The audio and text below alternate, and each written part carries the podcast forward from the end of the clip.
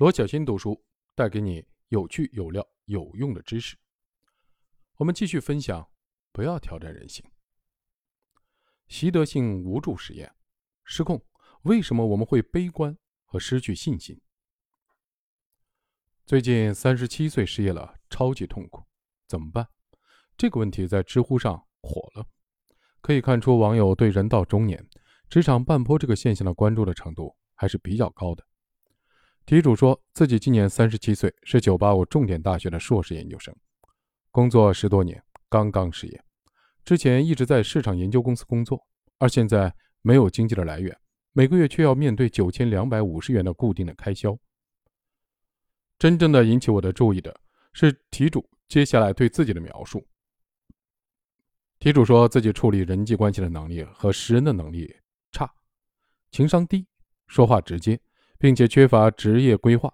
近三年内，他换工作很频繁，在面试中被诟病。他从上一家公司离职的原因是遭遇职场的打压，以后被上司诬陷并开除。再上一家公司倒闭了，在之前是自己德行浅薄，在公司受排斥。最后，他说自己压力巨大，超级巨大。题主对自己的描述，比如情商低、识人能力差、德行浅薄等等，让我突然想起曾经见过的一些来访者。面对失败和挫折时，他们的反应大概可以分为以下三种类型。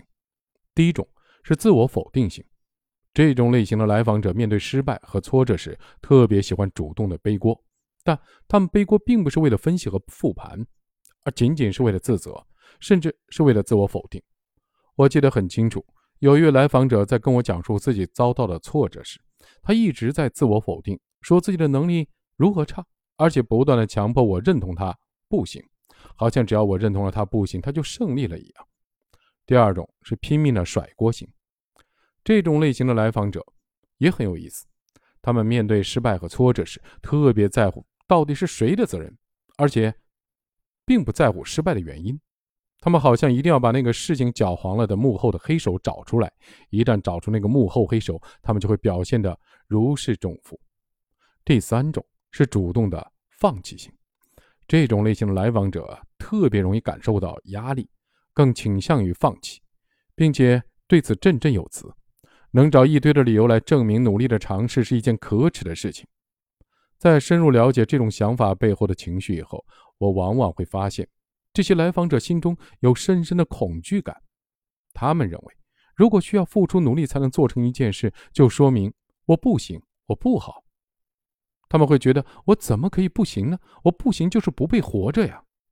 他们要是想做一件事，就会偷偷的努力，这样一来，就算事情做不成，也不至于证明自己不行，因为别人也不知道。他们对周围人的评价和看法特别的敏感。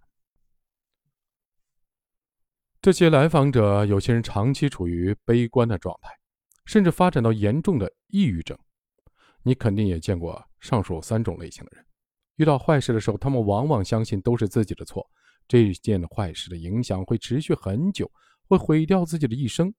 但是，也有些人在面对失败和挫折时，会认为失败只是暂时的，每次的失败都有原因，也不一定是自己的错，也可能是环境、运气或者其他人的因素导致的。他们还会把失败看作一种挑战，更努力的去克服困难。